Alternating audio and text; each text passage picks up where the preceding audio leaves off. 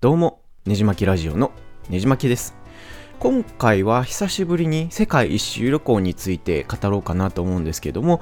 前回アロマオイルについてちょっと喋ったら、あなんか意外と反響があったので、今回は嗅覚に関してちょっと思い出を語ろうかなと思ってます。で世界一周旅行中にいろんな国に行ってあらゆるものの香りを嗅いできたんですけども意外とですねその匂いに関する思い出って薄れなくてでなんか実際その脳科学の研究とかでも有名なんですけども記憶と脳の関係ってかなり深いみたいで、えーそういった意味でもなんか今後その匂いに関していろいろ調べてみたいなと僕も思ってるんですけどもで、えーまあ、匂いに関する話をちょっとしてみたいなと思います。で、まずですね、一番印象に残ってたのが、えーブラジルで、えーあるフランス人の方の家に泊まらせてもらってたんですね。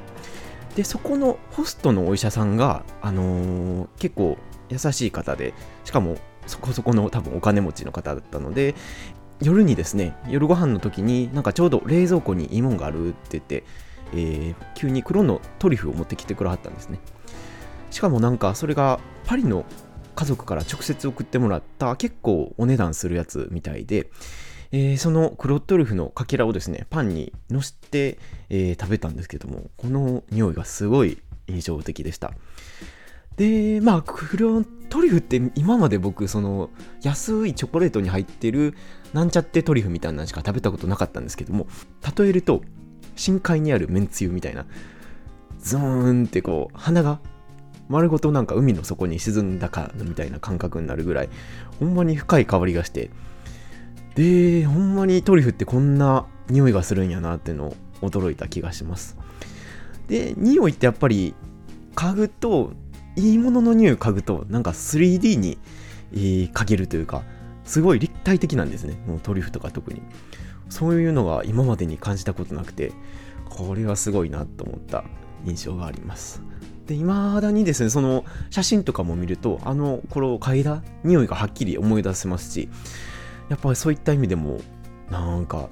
トリュフになんか魅了される方の気持ちっていうのが分かった気がします。で、他にも印象的だったのが、モロッコのシリーカオキっていうサーフィンスポットで、えー食べたですね、えー人生初のアロガンオイルですね。で、このアロガンオイルって結構最近日本でも化粧品として話題になってきて、大阪とかでもちょこちょこ目にするようにはなったんですけども、おまあ、これ食用としても食べられます。で、現地のモロッコ人の方に勧められてですね、えー焼いたパンに塗って食べたんですけども、これがまた香りがすごい朗らかで、朗らかというか、えー香ばしくて。でな、あのーアロガンオイルというだけでに、あの油なんですけども、ほんまにベタつきがなくて、口の中でスーってしつこくなく消えていく感じで、えーすごく印象的でした。で、まあ、匂いはというとですね、結構ごま油に近くて、もうすごく香りが高い超優雅なごま油って感じの匂いでした。で結構その体にもいいみたいで、えー現地でもそこそこ、まあ、モロッコの物価は安いんですけれどもそれでも意外とするんやなっていう値段のオイルでした、まあ、あの日本でも徐々に知名度上がってきてるみたいなので興味のある方はあチェックしてみてくださいで他にですね、えー印象的に、えー匂いなんですけどもこれまたペルーに南米に飛んでコカの葉ですねで、あの例のコカインの原料になるコカの葉なんですけれども、これを使ったコカティっていうのを何回か飲んだんですね。で、まあもちろんペルーの現地では合法で、あのレストランとかでも普通に一般人でも注文できるお茶なんですよ。で、えーなんか結構、あの高山病とか頭痛にも効くみたいで、僕もマチュピチュに登る前とか登った後に、えーまあ、高山病にかからんように、えーこのコカのお茶を何回も飲んでました。で、肝心の匂いはというと、結構口に表すのは難しくて、えーすごい複雑な匂いなんですけども、例えると、なんか、サヤエンドウの豆を茹ですぎた時の香りとかに少し近いかもしれません。で、味もですね、他には全然ない感じで、結構なんか独特の渋さというか、舌に引っかかる感じの味はあるんですけども、その後は爽やかに消えていくみたいな。なんか、ちょっと矛盾した表現なんですけど、本当にこんな感じで、えー、美味しくいただきました。で、結構お土産屋さんとかでも普通に売ってるんですけども、日本に持ち帰ったりするのはどうやら違法みたいなんで、えー、行かれる方は注意してください。で、他にですね、これもブログに書いたんですけども、ロトルアっていうニュージーランドの地熱活動が活発な観光地があるんですね。で、ここでは結構街の至る所でほんまに住宅街から徒歩5分ぐらいのとこで、えー、地面から温泉がぐつぐつ湧いてたり、えー、街中がこの硫黄臭に包まれてるんですね。なんで、その、朝起きた時とかも、家の中も、えー、硫黄臭に包まれてて、えー、なんか毎回起きるたびに、そうや、今、ロトルアにいるんやったって思い出すぐらいのきつい匂いでした。で、まあ、の日本でもあの硫黄臭するとこって、まあ、そこそこあると思うんですけども、まあ、ちょっと日本のとは違う感じの硫黄臭だったかなと思って。そうですね。日本でも一回また温泉っぽいところに行ったんですけどもこの硫黄の匂い嗅ぐとロトルアのことをふと思い出しました。でまたニュージーランドの話になるんですけれどもここでまた印象に残った匂いとしてはマオイ族の伝統料理にハンギっていうのがあるんですね。まあ、これがまたちょっと特殊な料理で土の中に、えー、まあ特殊な香辛料かなんかとかキャベツとか鶏肉とか、えー、人参とかいろんな野菜とかぶっこんで、えー、土の中でいぶして、えー、何時間か後に掘り返してみんなで食べるっていう料理なんですよ。これがまた今までに食べたことない感じででもちろん土の中でしばらくいぶされてるのでなんか英語で言うとアーシーなんですかね、の香り、土っぽい香りが結構キャベツとか鶏肉に染みついてて、でかつその煙でいぶした匂いと、キャベツのちょっと蒸れた匂いとかしっかり混ざってですね、匂い嗅ぐだけでも食欲がかきたてられるような、すごい美味しい料理でした。でまあもう肉はもちろんなんですけども、結構キャベツがほんまにトロトロ、トロトロまではいかないんですけど、柔らかくしんなりと出来上がってて、これがほんまに美味しかったですね。で、まあ、これもあの、マオイ族のホストにちょうど止めていただいたので、えー、偶然というか、えー、うまいこと、えー、いただいたんですけども、おまあ、これもラッキーだったかなと思います。で、他にもですね、なんか、悪い方の匂いの記憶でいくと、えー、深夜バスでブルガリアの首都ソフィアっていう駅に着いて、えー、で、朝の4時ぐらいかな、に着いて、まあ街までちょっと歩いてたんですね。で、ソフィアのそのバスステーションにある駅に、あの、地下通路みたいなのがあるんですけども、そこが本当に小便臭くて、えー、今まで嗅いだことないぐらいの匂いがして、もう染みついてるんですね、匂いが。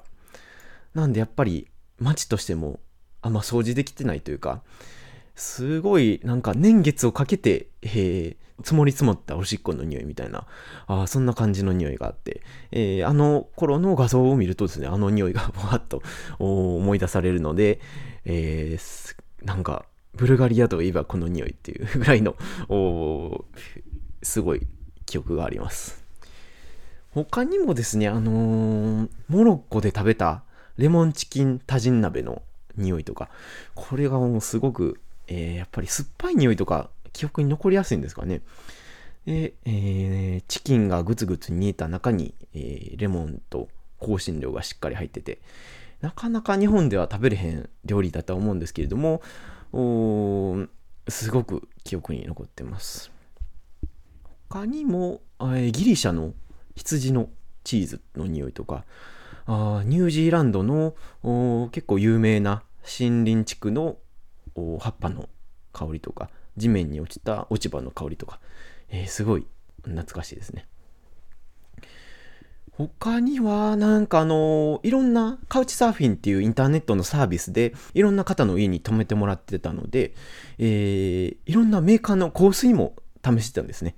毎回出かけるときにホストに、あの、これつけていいって言って、えー、聞いたら、まあもちろんいいよって言ってくれはるんで、えー、いろんな香水をつけて、街歩いたりしてました。で、僕自身あんまり香水とかってつけないんですけども、あのー、意外と香水の世界ってやっぱり奥深くて、あのー、初めの、初めにつけた時に香るトップノートっていうのと、30分後に香るミドルノートから1時間後に香るラストノートっていうんですかね。その変化の感じとかですね、メーカーによって全然違いますし、やっぱりあの、嗅覚って結構訓練すると、嗅ぐ能力って上がるんですよ。で、五感って結構30とか40超えると、まあ、視力も触覚も聴覚も落ちてしまうんですけれども、この嗅覚ってまだまだ鍛えられるんですね。という意味もあって、僕結構昔から嗅覚を鍛えようと思って、3年前ぐらいからなんかいろんなものを嗅いでたりするんですけども、そんな成果もあってか、あの、その香水の区別もつくようになってきたかなと思います。で、なんか目を閉じて意識して嗅ぐとですね、あのー、これはなんかリンゴの皮の匂いと、おなんか、えー、アンバーの香りと、おなんかイチジクの匂いみたいな、すごいそういう一つの匂いだけじゃなくて、多角的に匂いを嗅げるというか、えー、そんなことが徐々にできるようになってきたかなと思います。で、以前、あの、ポッドモットニュースっていう別のポッドキャスト番組で喋ったと思うんですけども、結構最近、Google とかも、この匂いっていう部分にかなり注力していて、AI を使って匂いを解析しようとしてるんですね。なので、まあ、あと5年もすれば、その、例えばスマホとかパソコンに、えー、その匂いのデバイスがついて、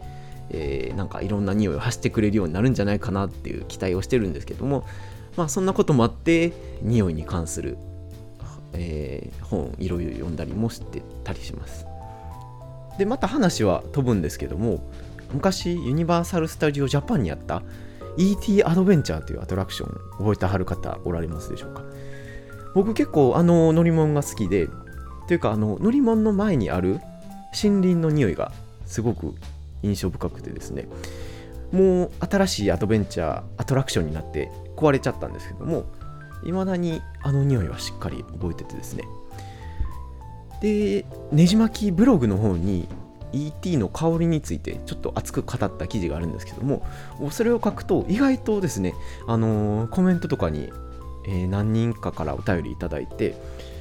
えー、あの匂い懐かしいですよねっていう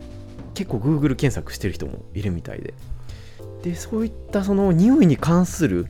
記憶とその個人の体験とみたいなつながりにですね結構個人的にはあのー、結構好奇心を感じるんですけども。で今ですねそういう小説も書こうとしてるんですけどもなかなか時間がなくて書けてないみたいな、え、状況だったりしてえー、またいずれ出来上がりそうになったらその話もしたいかなと思ってます。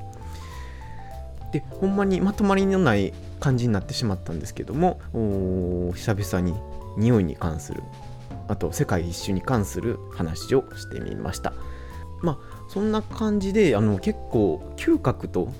記憶に関するところに個人的に結構魅力を感じてですねあの今後もいろいろ喋ってみたいなと思うんですけどもそんな感じの話でした。すごくまとまらなかったですけどもそろそろ終わりにしたいなと思います。はい。ということで、この番組以外にも、ポットモットニュースというポッドキャストやっておりますので、興味のある方はぜひ聞いてみてください。では、次のエピソードでお会いしましょう。